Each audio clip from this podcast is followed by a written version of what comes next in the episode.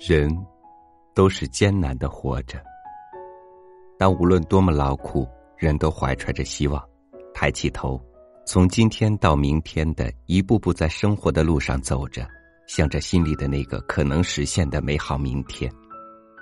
路上的险阻磨难，最终难以抵挡人们前进的脚步。他们总是想着，怎么样才能让这向往的一天快点到来呢？今天和您分享六六的文章，你就一直抱怨吧，与您共勉。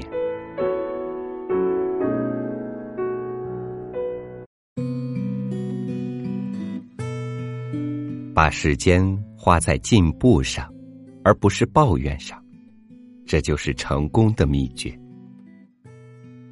你不要担心你买不起房子，你进步的速度。要高于房价上涨的速度。停止抱怨吧。如果你研读马云的人生，在前三十七年里，他的人生就充斥着两个字：失败。三十七岁之后，他突然飞黄腾达了，秘诀就是四个字：永不抱怨。我对这四个字的体会越来越深，原因是我接触到的成功人士近期进入核爆炸状态。我和这些人打交道，再加上我自己的体会，发现，成功的秘诀就是这四个字：永不抱怨。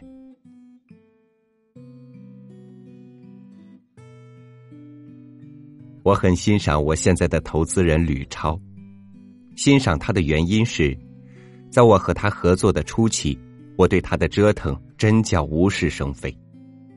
先是签了电视剧《宝贝》，交了两集半剧本，跟他说对不起，我要改写新书了。他说好。四会合同重签，新书小说在写作过程中，滕华涛导演因与吕超从未合作过，对他心存疑虑，要撤销与他的合作。我觉得这种话，人在江湖都说不出口。谁知，他又说好。我说，预付款我退你。他说不用，迟早会合作的。后来又出了一系列的事情，我曾不好意思的跟他道歉，谁知，他回答我：“我的工作就是解决问题。”没有问题我就心慌，你有任何问题都可以交给我。他的人生字典里没有责任的划分区域，他有力拔山兮的气概。整个交往过程，我发现吕超是这样一个人，他从不抱怨。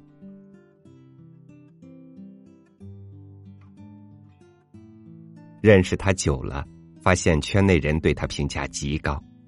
他既务实，人缘也好，既有做大的决心，也不吝啬与他人分享蛋糕。我当时就一个感觉，这个年轻人未来无限美好。他的一个短信，我留到今天。要做事，不仅要能屈能伸，还要任劳任怨。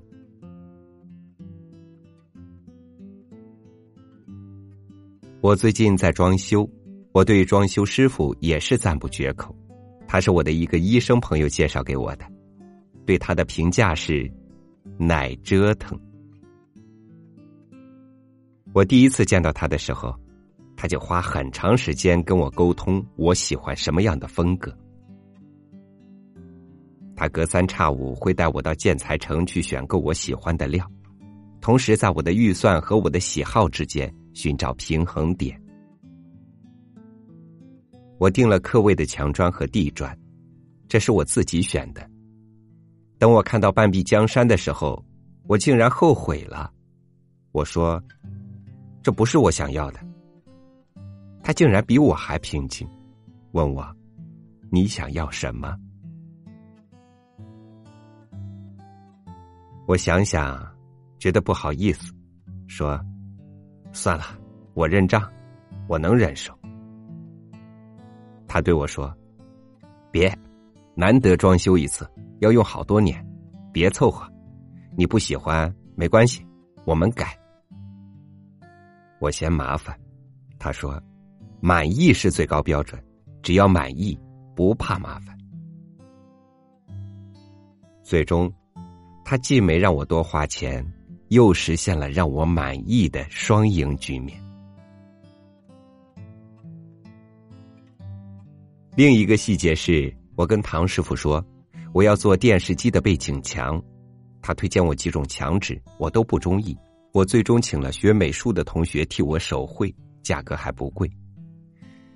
当我打开电脑向唐师傅展示我的梵高《星空》背景墙的时候，他立刻掏出硬盘要拷贝，且跟我说：“这个创意好，以后我要用到其他客户家里去。”他的词海里没有愤怒、不满和责怪，只有提高再提高，学习再学习。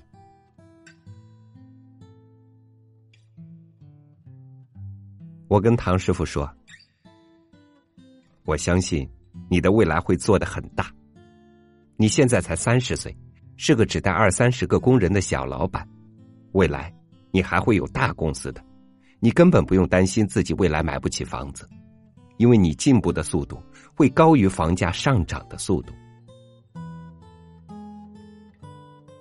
这句话其实最早是吕超跟我说的，他说：“你不要担心你买不起房子，你进步的速度要高于房价上涨的速度。”果然，此话之后的大半年，我就有自己的家了。把时间花在进步上，而不是抱怨上，这就是成功的秘诀。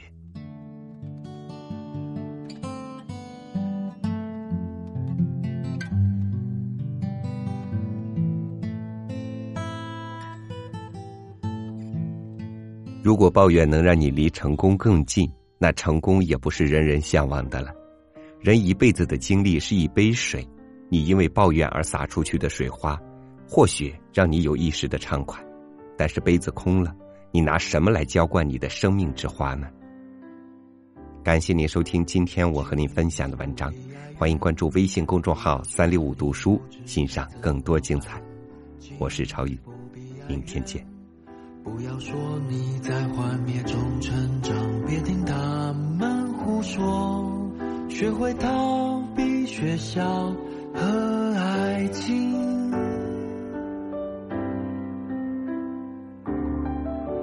君子不必哀怨，不要说你不知该怎么办。君子不必哀怨，不要说你在幻灭中成长，别听他们。胡说，学会逃避学校和爱情。我的君，你并不是那种人，就少吃那一套。别企图在一粒粒的毒药里寻找答案，别再犹豫。我希望你停止哀怨。我就在你的身边，不必哀怨。我就在你的身边，不必哀怨。